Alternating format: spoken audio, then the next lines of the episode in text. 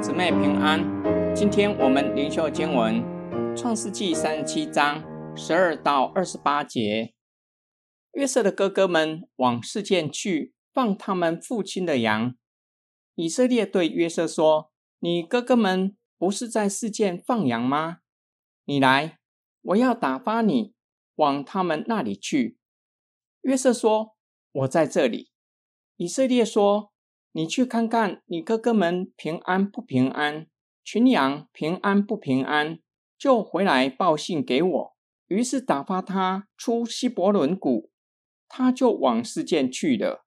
有人遇见他在田野走迷了路，就问他说：“你找什么？”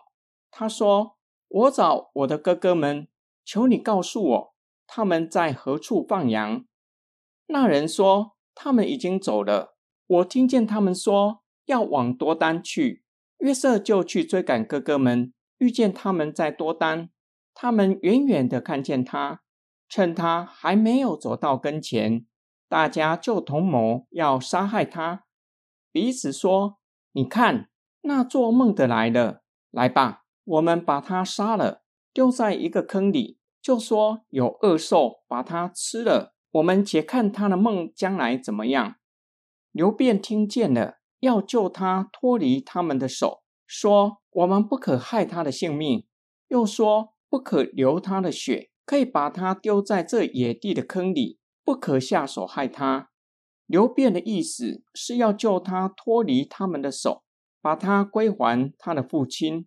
约瑟到了他哥哥们那里，他们就剥了他的外衣，就是他穿的那件彩衣，将他丢在坑里。那坑是空的，里头没有水。他们坐下吃饭，举目观看，见有一伙米甸的以实玛利人从基列来，用骆驼驮着香料、乳香、没药，要带下埃及去。犹大对众弟兄说：“我们杀我们的兄弟，尝了他的血，有什么益处呢？我们不如将他卖给以实玛利人，不可下手害他。”因为他是我们的兄弟，我们的骨肉，众弟兄就听从了他。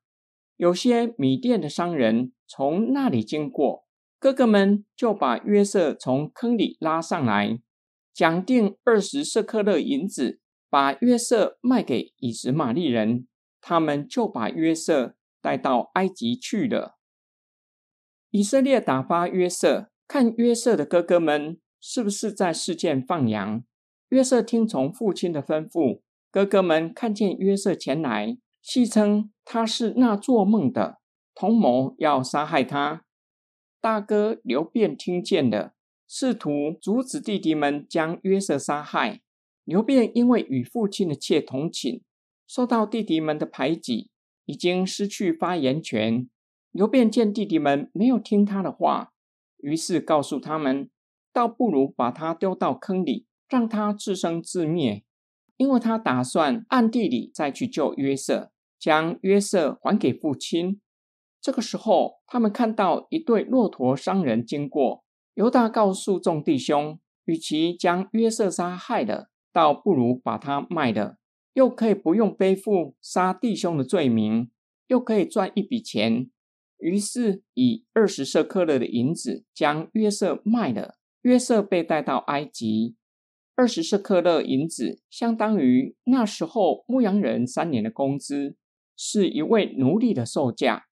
刘辩回来见约瑟不在坑里，相当难过，觉得不知道要如何向父亲交代。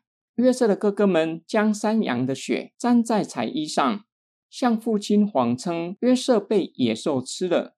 雅各为约瑟悲哀多日，不肯受安慰。今天经文的默想跟祷告。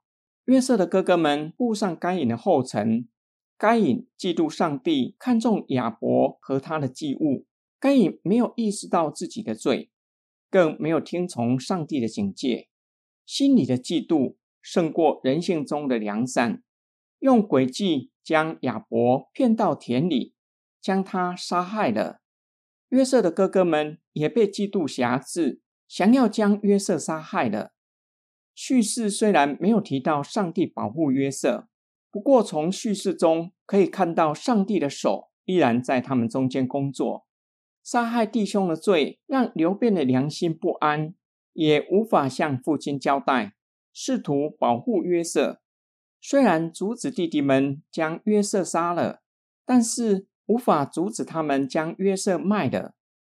作者使用以色列称呼雅各，不只是因为神已经为雅各改名，另一方面也有可能让读者从叙事有所反思。以色列是神所拣选的，是盟约的子民，为何走上该隐的道路？这则的叙事同时警戒我们。刘辩本是雅各的长子，担心长子的地位会被弟弟夺去，与父亲的妾同寝，不仅无法巩固长子的地位，更是无法得到弟弟们的敬重。弟弟们不再听从他的话，他已经完全失去做长子的尊严，失去长子的名分，只是早晚的事。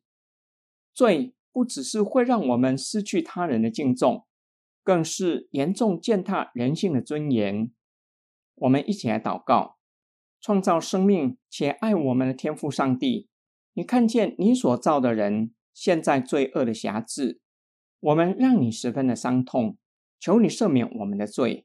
天父上帝，你看见我们在这样的痛苦中，怜悯我们，并且以你的大能将我们从罪恶中拯救出来。